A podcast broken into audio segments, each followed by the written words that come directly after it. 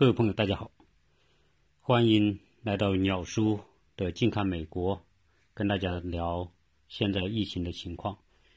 有很多的留言啊，希望我能够多多的更新啊。很多听友也说期待着我的节目，啊，守着要听，啊，我还是很感谢的。当然，也有些听友呢，啊，个极个别听友啊，有说我很坏啊，也有说我肤浅。啊，是反正这种声音也有吧，当然我也不在意了，因为实际上我做节目不是做给这些人听的，而是做给其他那些跟我大家能够相通和相理解的朋友来听的。啊，至于那些说我坏和肤浅的，那就不要听算了啊，因为没意义啊。如果你觉得我的肤浅的话呢，你听着也难受，也不要浪费你时间啊。所以呢，也欢迎你退出。另外呢。我还是有个请求哈，因为实际上我做节目呢，确实要花好多时间。呃，作为这种公益的节目，呃，花这么多时间呢，我还是希望得到大家的认可。啊，其中最主要的呢，就希望大家听完之后呢，能够跟我转发。啊，以现在我看到的情况呢，转发量还是比较少啊，可能有时候呢，每一期几十个转发的情况。啊，但是我从留言上的感觉呢，大家有相当一部分听友还是很认可，所以认可我的听友啊，我在这里也诚恳的，呃，一个请求吧，希望你听完之后不要光自己听，听完之后呢就就走了，你帮我转发到你的朋友圈或者是微信圈啊，你每一个你朋友你给我转三个，那这样一下来呢，我这个节目啊。听的人才会多，如果听的人多呢，我才有劲头。啊！因为实际上呢，所有做节目的人，所有的主播一定都看这个点击量的和转发量。如果点击的多和转发的多，他一定是会用更大的热情来做节目。如果点击少，要么就是他的节目确实做的不好啊，他就要考虑还还要不要往下做。如果是啊做的好的话呢，听友呢？还是应该有这一份相互帮助的精神吧。就算是帮助我，你不光是听我的，你还要帮我啊，把这个节目转出去啊。我在我我这次呼吁，我希望在接下来这一次的这一期节目发出去之后呢，能看到更多的转发。呃，每次呢节目播出之后，我看到这种点击量多的时候呢，我就会很快。来准备下一期，啊，如果是点击量少的时候呢，我可能准备下一期的时间就会长一点，啊，这些呢都是很正常啊，所以希望大家能够帮我。那作为这样一个请求开头之后呢，继续跟大家聊现在的欧美的疫情的情况哈。中国现在我们就很有信心了，因为总体上来说已经出现了拐点，那主要是。继续严奉严严防控制，不要放松啊！一定，因为现在呢，输入性的这种概率会变得越来越大，因为航空并没有完全中断，所以呢，每天还是有国外进到中国来的啊，这些人带来这种感染的机会还是很大，所以这个呢，任务还是很重。而以现在这个欧美抗击这个疫情的情况来看，呃，美国宣布进入紧急状态，啊，当然是属于公共卫生安全的理由。进入紧急状态之后呢，美国就会动用联邦的力量，包括联邦紧急啊救助委员会啊，有个联邦紧急救助局，这个呢是专门。用联邦的资金和财力物资来支援各州抗击啊重大的灾情。实际上，我们以前看到美国在出现自然灾害，比如说飓风啊、台风啊、大型水灾啊等等、地震啊啊这一类的时候呢是比较多啊，包括呃九幺幺的时候啊，那包括呃美国在二零零九的 H1N1 啊等等吧啊都有。宣布过紧急状态。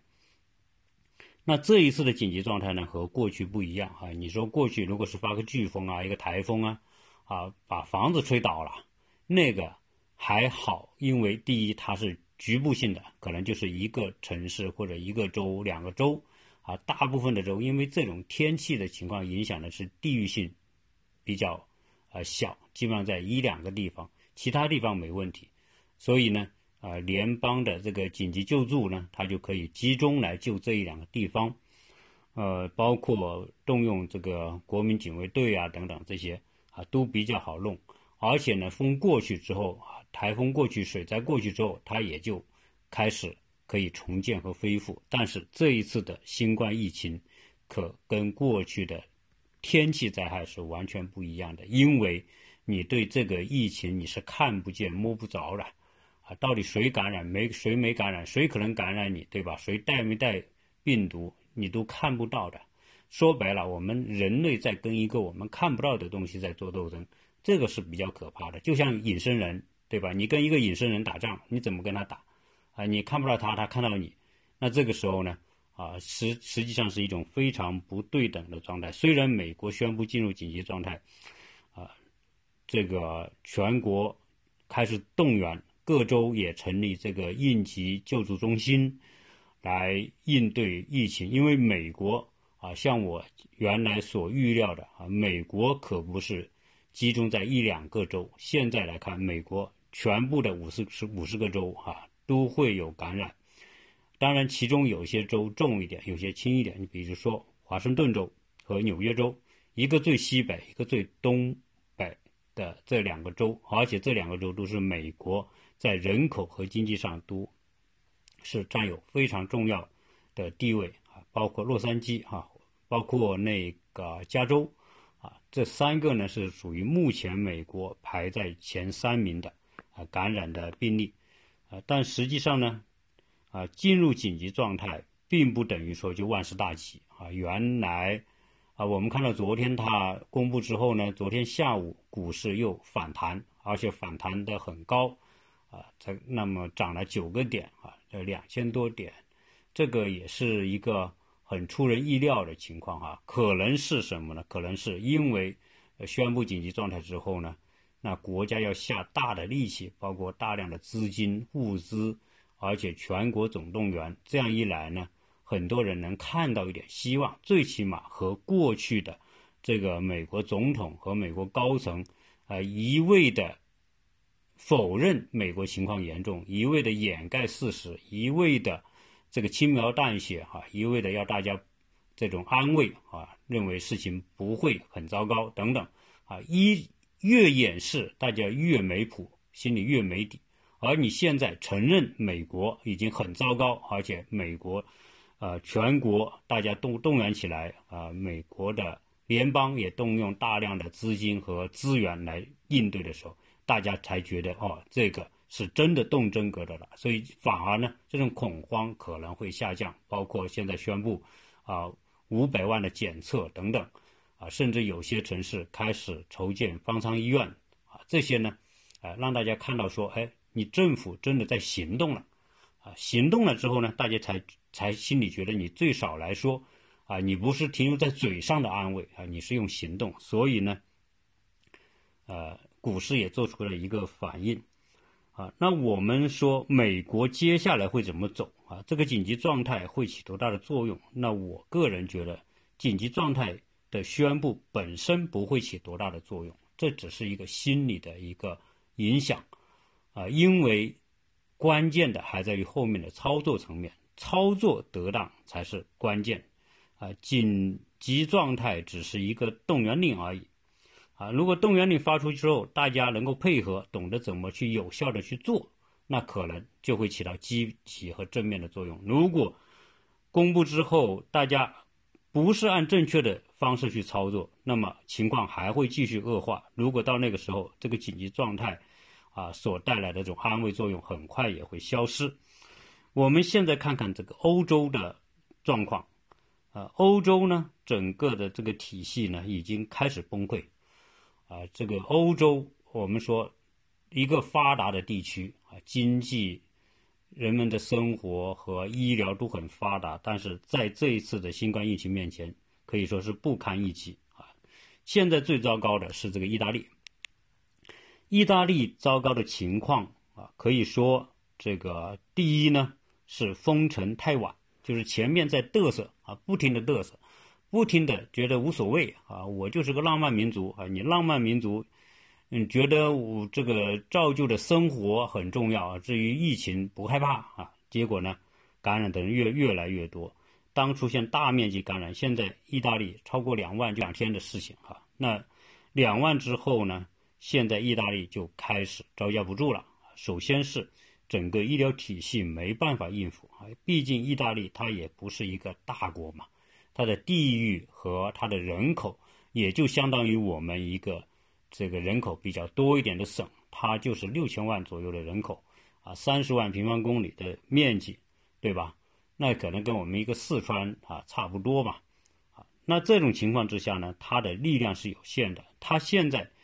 虽然也是一个发达国家，但是呢，突然这几万人得了这种传染病，那怎么办？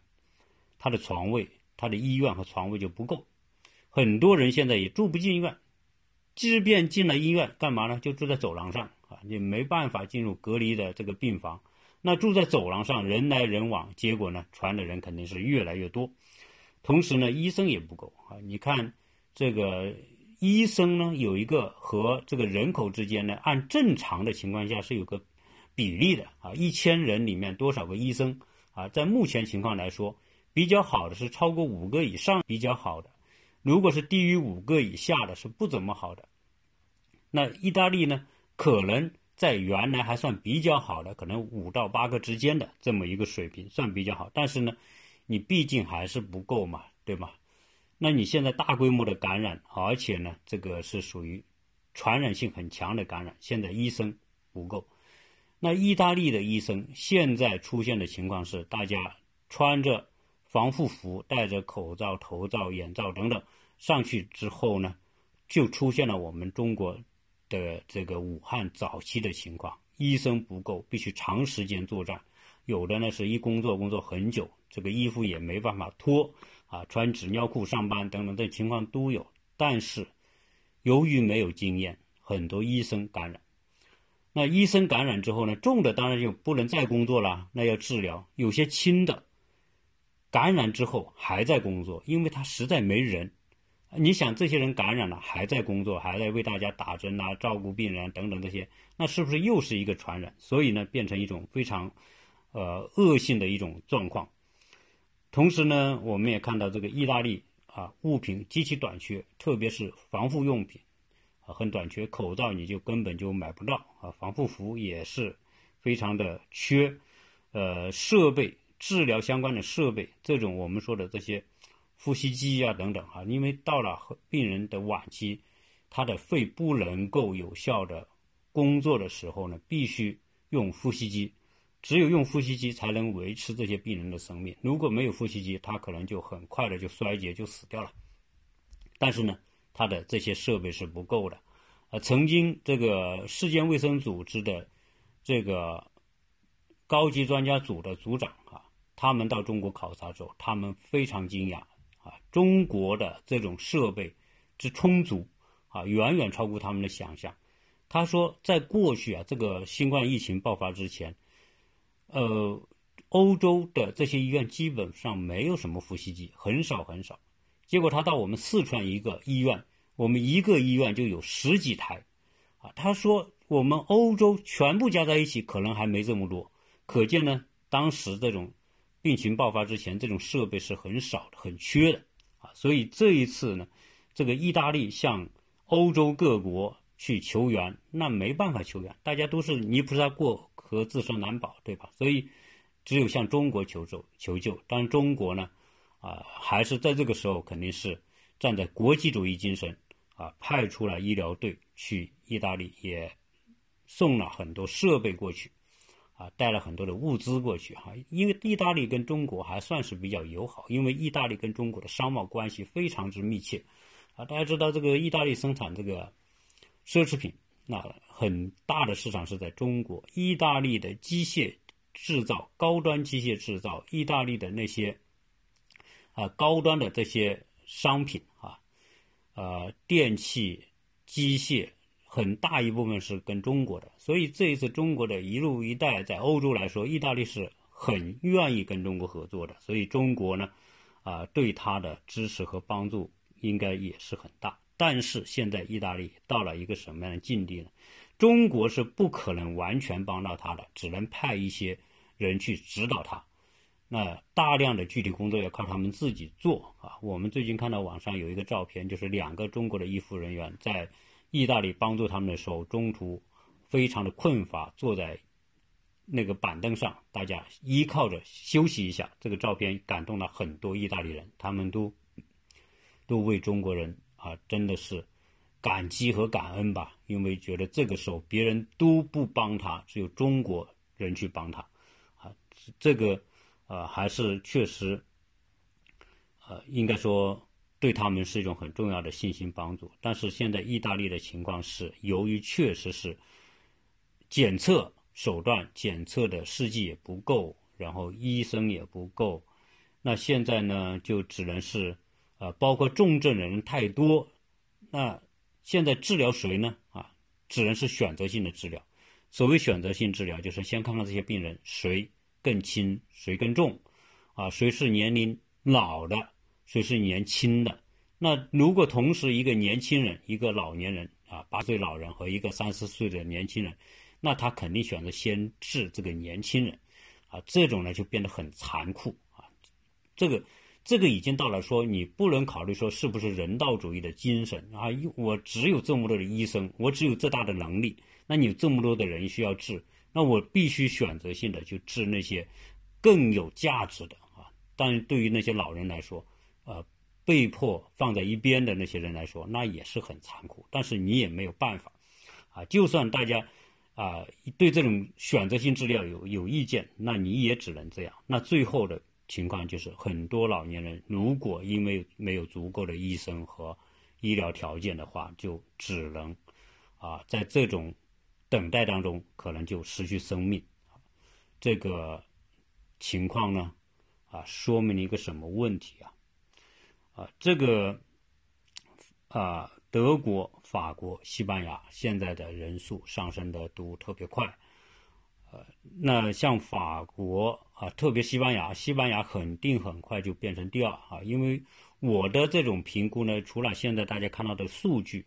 啊，西班牙上升很快，一天可能也成千例的往上涨，啊，现在也五六千了，对吧？啊，为什么呢？因为哪一个民族越不好管、越浪漫、越越越放任的话，这个国家它的这个患病人数一定涨得快，啊，这是必然的，因为难管嘛，那就自然这样的话呢，这个传染的路路的这个通路就会更大。啊，所以这些呢，呃，欧洲这几个大国人口多的几个大国，现在遇到这个情况，包括欧洲一些小国，也是几百例几百例的往上涨，所以现在的欧洲啊可能会成为接下来这个重灾区啊，现在这个趋势越来越明显。那欧洲的这种各个国家肯定都会出现医疗。这个设备、医疗条件、床位、人员、物资不足的情况啊，现在呢，英国啊，我们看到英国啊，现在就是决定让更多的人感染，预计百分之六十的人感染，最后呢，通过这种自愈的方式来提高免疫力啊。当然，专家认为这是一种极其冒险的一种做法。好，那这种情况出来之后呢？欧洲总体上来说啊，很不乐观啊。原来这个钟南山认为这种情况可能在六月份啊会得到遏制，或者是结束。但是他的这个预判是有条件的，除非这些国家能够采取中国式的方式，也就是严厉的社会防控。如果不能够采取那个作为前提的话，六月份结束。那就是一个幻想。如果是这样的话，那我们看到欧洲是肯定很难实行严厉的社会防控。即便到了今天，意大利这么严重，英国、法国这么严重，你看很多的活动还在搞，比赛还在搞。那这种集会啊，户外活动大家还不戴口罩等等这种情况，就意味着钟南山说的六月份结束可能是很难实现。那欧洲会拖到什么时候？真不知道。要不要拖到下半年啊？如果拖到下半年，那整个欧洲应该说就面临着毁灭性的这种结局啊！这个结局是非常非常的糟糕。那我说到这里时候呢，我在讲什么呢？就是说，这个啊，有听友跟我提意见啊，说你看你说话的时候老是这个这个那个那个啊，实在对不起啊，因为有时候我在讲的时候呢，我需要做一些组织，所以有时候呢，做一种思考的时候呢，就会冒出这些啊习惯性的用语啊，希望大家见谅。那欧洲这种情况出现之后呢，我们就看到慢慢的。这个欧洲国家和美国在应对新冠肺炎的时候所采取的这种策略和路径，慢慢的就呈现出来了。他们不是，他们也很难采取中国式的那种做法。那自然不能采取中国性的式的做法，就是首先是严厉的阻断传染途径，就是封城。大家都是在一个单位、小区啊等等，就是必须待在家里啊，不动，不传染，不不动就不传播啊，你一动就传播啊，这是中国是应该说这个是起了决定性的作用啊。其次治疗，这是我对这次中国新冠肺炎取得成功的一个直接的理解，就是社会的严厉防控，再加上有效的治疗，还加上中国。因为严厉的防控，所以将重灾区只停留在重灾区，而其他的地方没有变成重灾区的话，以中国辽阔的复原和丰富的这种资源，可以在那些轻症的那些区域调派医医护人员到那些重症的地方，啊，这是赢得时间和保护资源的很重要的一种手段。假如说中国当初是全国都像美国这么泛滥，到处都是这个感染人暴增的话，那其他的省就很难调派出医疗队伍来支援武汉。如果是那样的话，那武汉的情况就没办法收拾，对吧？那现在呢，我们看到的是这个中国这个路对了，但是在欧洲、在美国很难实行啊。欧洲是各是各的国家。啊，大家只考虑我这个国家的情况，我不可能完全考虑整个欧洲的情况。美国虽然是一个国家，但是呢，美国的病情是均衡扩散的，啊，你你难很难说啊，它都集中在一个地方。现在是全美国都有了，那你怎么办？啊，而且美国也是各州它的自主管理自己，相当于是一个二级国家。那。那他当然首先考虑他本周的情况，所以呢，欧洲和美国，以我自己的看法，他最终采取的策略就是一个比较偏向于放任发展，到最后选择性治疗。通过这种方式呢，一方面一部分抵抗力强的、症状不重的可能就痊愈了。据啊，有人说这个比例很高，可能百分之六七十，或者是多少多少，可能通过这种方式就痊愈了。英国人就坚信啊，这种方式啊是大部分是可以痊愈的。啊，那这是一部分，他就通过这种方式吃吃药啊，自己扛一扛，隔离一下，可能就过去了啊，就当是一个流感就好了。那那些重症的，就放在什么？放在那些有重症条件的、有 ICU 病房的。那些地方呢去治疗。那如果是确实重症太多了，也治不了的，那怎么办呢？那你这个时候就像意大利一样，那就是先排队，对吧？那可有可能就变成说选择性的啊，有些呃没有条件治的，那你就只能是呃因为失去治疗的机会或者是时机，最后有可能就导致死亡啊，这种情况。说来哈，在在西方国家，走向这种模式是非常的不人道，啊，最起码来说，由于他最后他有个解释啊，因为我现在医疗条件只有这么多，我只有这么多，我只能治这么多，那那些不能治的，那就是天灾人祸，那你也怪不得谁，对吧？这个解释好像很有道理，但是事实上有一个很重要的原因，就是前期你没有社会防控，没有阻断传播，这个才是罪大恶极的一个疏忽啊。所以讲到这里的时候，我们就看出什么呢？就是中国的抗击肺炎的模式和欧美不一样。那我用一个呃，中国是什么？是先是严把它控制在一个区域里面。然后再去治疗它，呃，欧美呢是放任，你包括前面宣布紧急状态这个呢，大家都是没有真正的像中国那么严，该活动活动，该到处乱窜乱窜，对吧？这个传播是没有停止的，啊，所以呢，在欧美呢，这种传播的面呢就越来越大，人越来越多，到最后根本就应付不过来，啊，所以最后就会选择有些人能治到，有些人治不到就。等死的情况，这个和我现在的一个理解就是打网球，啊，应该是有相似之处啊。打网球是什么呢？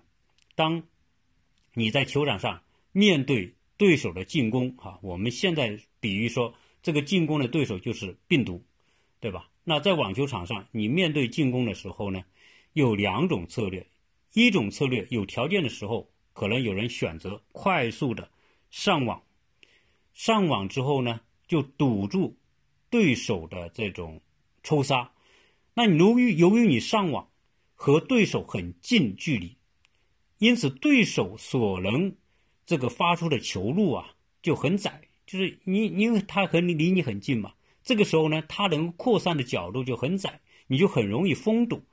只要你速度够快，然后封堵的角度够好，一下就可能对方堵住了，一堵住对方就没招了啊，这个球就结束了。第二种方式是打网球是什么？有些人说哦，我习惯，我不想打这个上网的球啊，赌赌这个上到网前去赌球截球，哎，我喜欢打后场。那你打后场呢，离对手就远，对手可以发出的球或者杀出的球的角度就更宽。那如果这样一来呢，你要应对就会变得更难，你要付出更大的努力，更多的运动量才可能去。这个接到那个球，或者是，呃，救到这个球，对吧？至于说你你是站在网前还是站在后场，你的决定了你的这个封杀的效果和你的这种，呃，这个效率。好，那我们看，中国是选择了上网前扑杀啊，直接堵住对方的角度啊，就是说我先把这个武汉封起来，严重的地方封起来，其他的地方呢？那它的扩散的机会就会降低，慢再通过方舱医院，通过啊雷神山和火神山的医院，把那些重症收进去，啊方舱就把那些感染的轻症放进去，这样一来呢，非常清晰的就是不同层级的病人通过不同层级的策略来应对，这样一来呢，真的做到有有的放矢来对抗这个疫情的这种。复杂情况，啊，效果可以说是极其明显。这个确实取决于中国的很多的专家，相当的有经验，思路很清晰，而且非常的冷静，快速的拿出方案。然后中国是一个动作特别迅速的，啊，就是说我决定上网上前封网的时候呢，我速度还够快，啊，这样一来呢，这个中国成功了。基本上来说，啊，是。是成功了，那但是呢，欧美人呢，他就选择后场，那智人是后场，你的角度就大。所谓角度，就相当于说你的传播面就多了嘛，传播面就广了，得病的人就多了。那这个时候呢，你要在后场来救这个球，就变得很难了。啊，我这个比喻呢，啊，不知道大家理不理解？哈，喜欢打球的人可能能理解。那由于你是后欧美国家选择。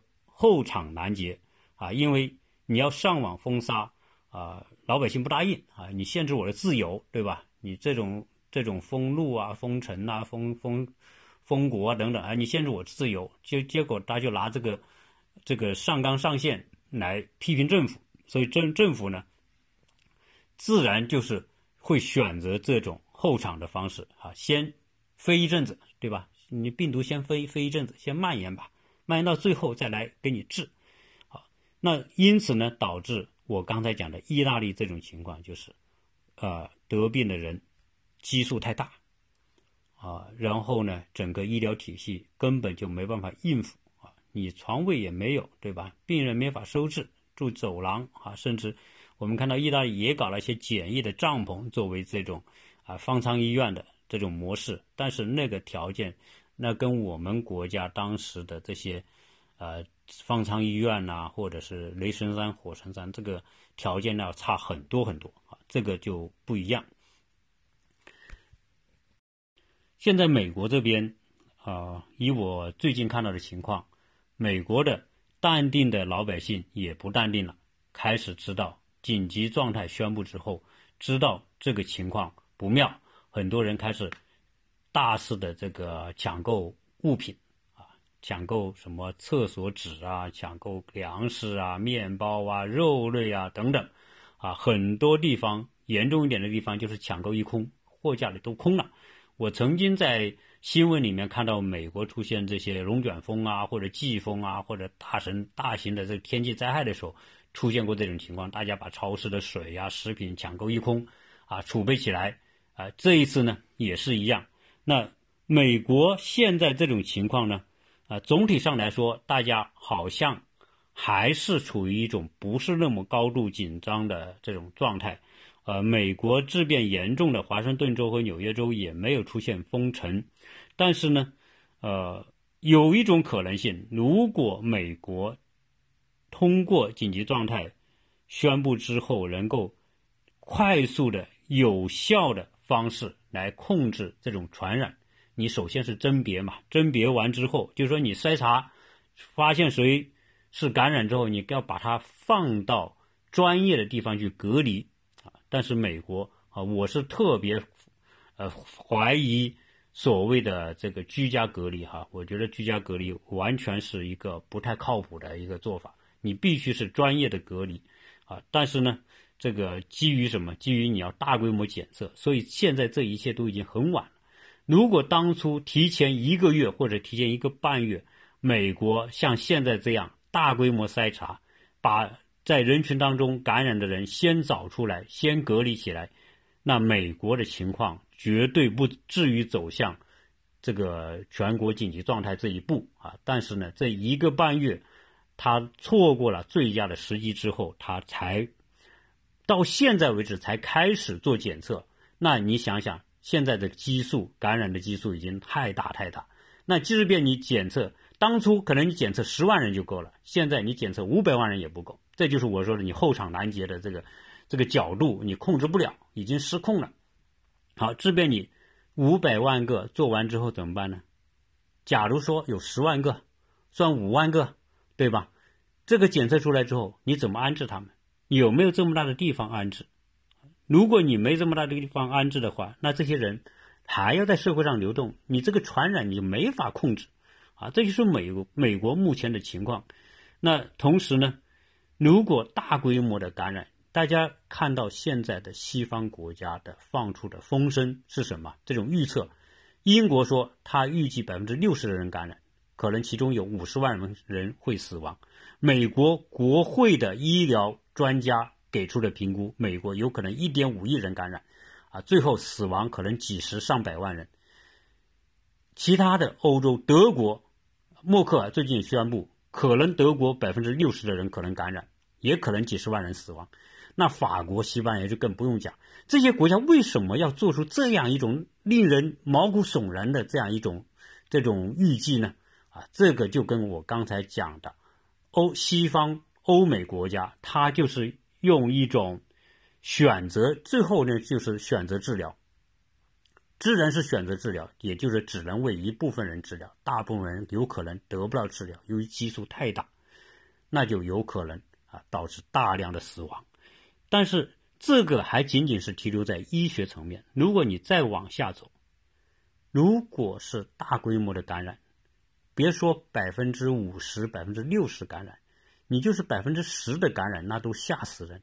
百分之十的人感染之后，那我问你，这些工厂你还开不开工？公司还运运不运作？政府你还运不运作？对吧？学校是早都关门了。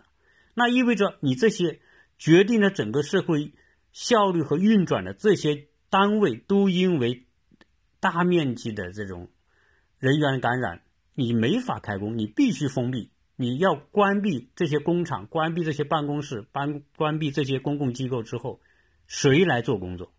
那意味着什么？意味着这个社会就要瘫痪的。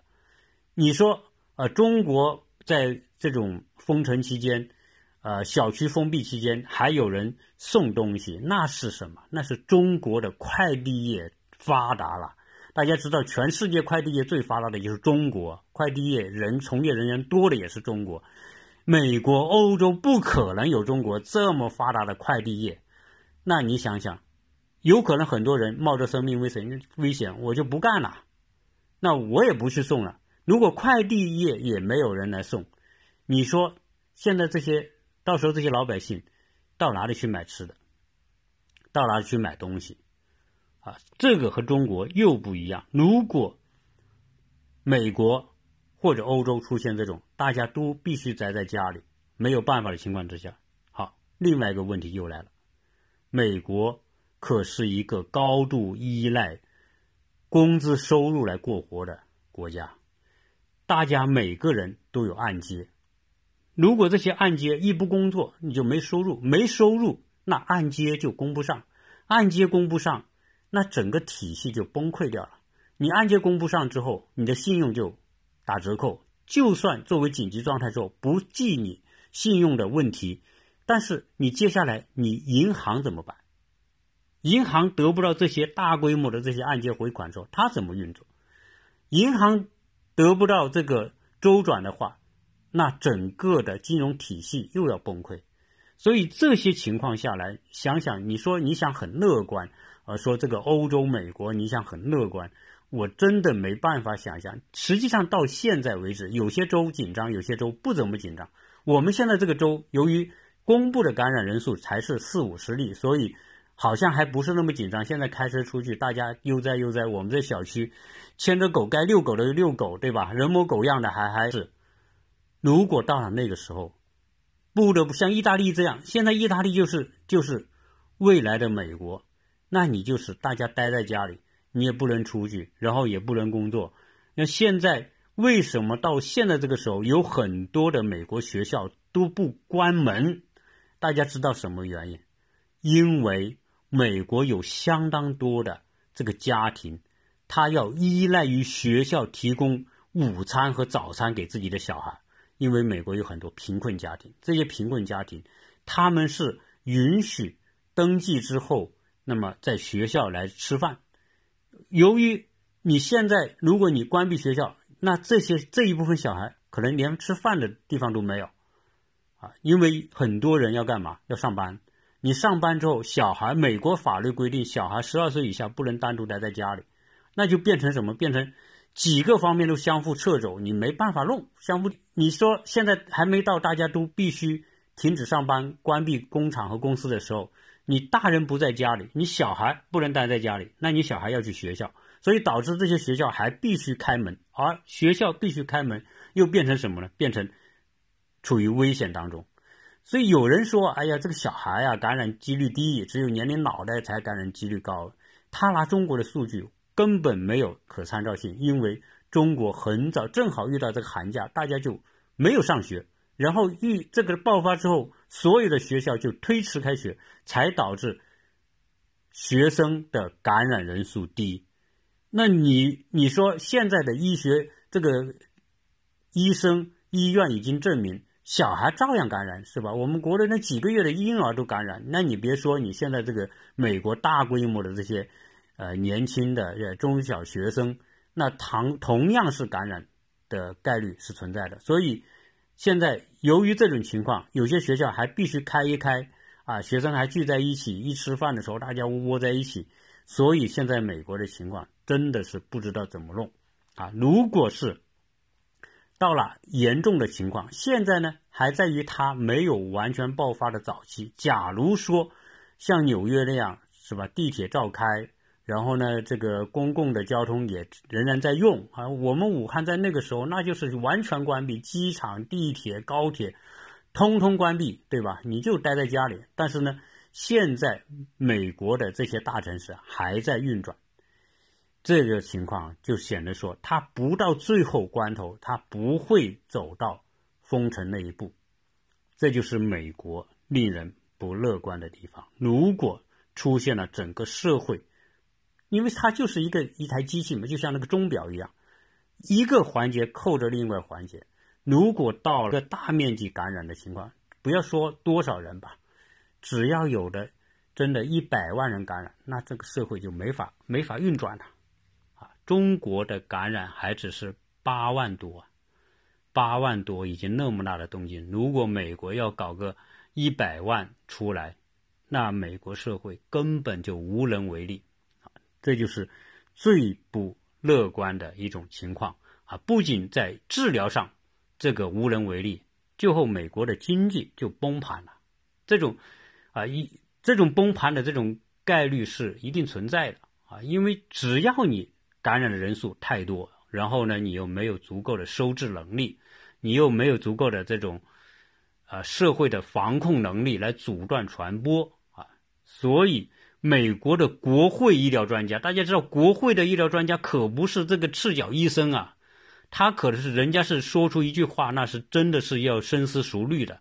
他们公开说的，美国有可能一点五亿人，这不是我瞎说的，你可以在网上，大家一定谁都能查得到，国会的医疗专家的这个预判，可见美国如果发展到这一步，美国就彻底玩完。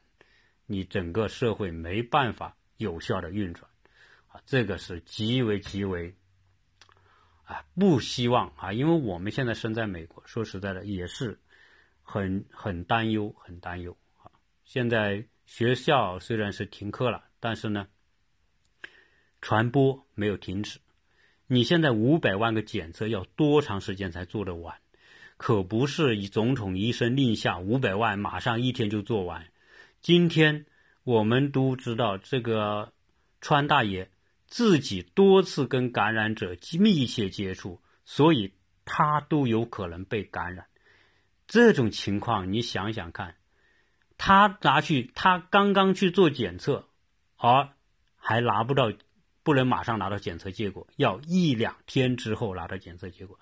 可见美国人说的，我的检测水平比中国高。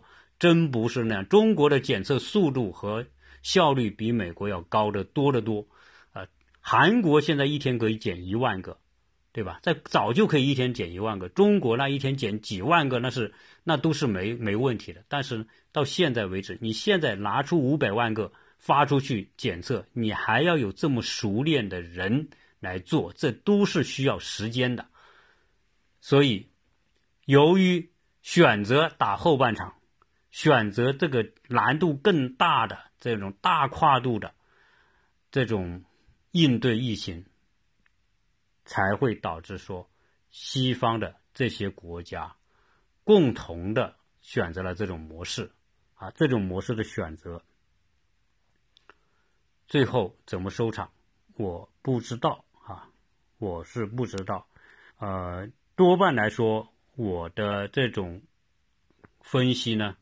是偏悲观的啊！很多我朋友啊，有些人就说：“他说鸟叔，你怎么对美国和欧洲这么悲观啊？你可不像有人那么乐观。”我说：“我没法乐观起来，因为形势，你你去分析它一个原因导致一个结果，你现在的原因你看得清楚了，那那个结果就是时间问题，它就自然会呈现那个结果出来。你选择不作为。”你选择观望，你选择任由病毒传播、广泛传播、大范围传播，那自然后面的结果就是那样。也许我今天在做这个节目的时候，我还看着外面的风光很美好，对吧？我还拍点视频在我的朋友圈里面放，好像还很祥和，还很没事。也许一个月之后，整个地方就跟意大利那样。对吧？先今天的意大利，没有人搞垃圾，街上已经是脏的一塌糊涂，怎么办？啊，这些情况，如果你选择了那个原因，一定会导致那个结果。这就是我这一期跟大家来分析的。呃，还是请我们的听友，在你听完之后，拜托你跟我转发，希望每一个人能跟我转发三个朋友群或者是朋友圈，啊，能够让我的节目更多的人听到，让我有更高的点击率。那我也会有更大的热情来跟大家分享节目，谢谢大家的收听。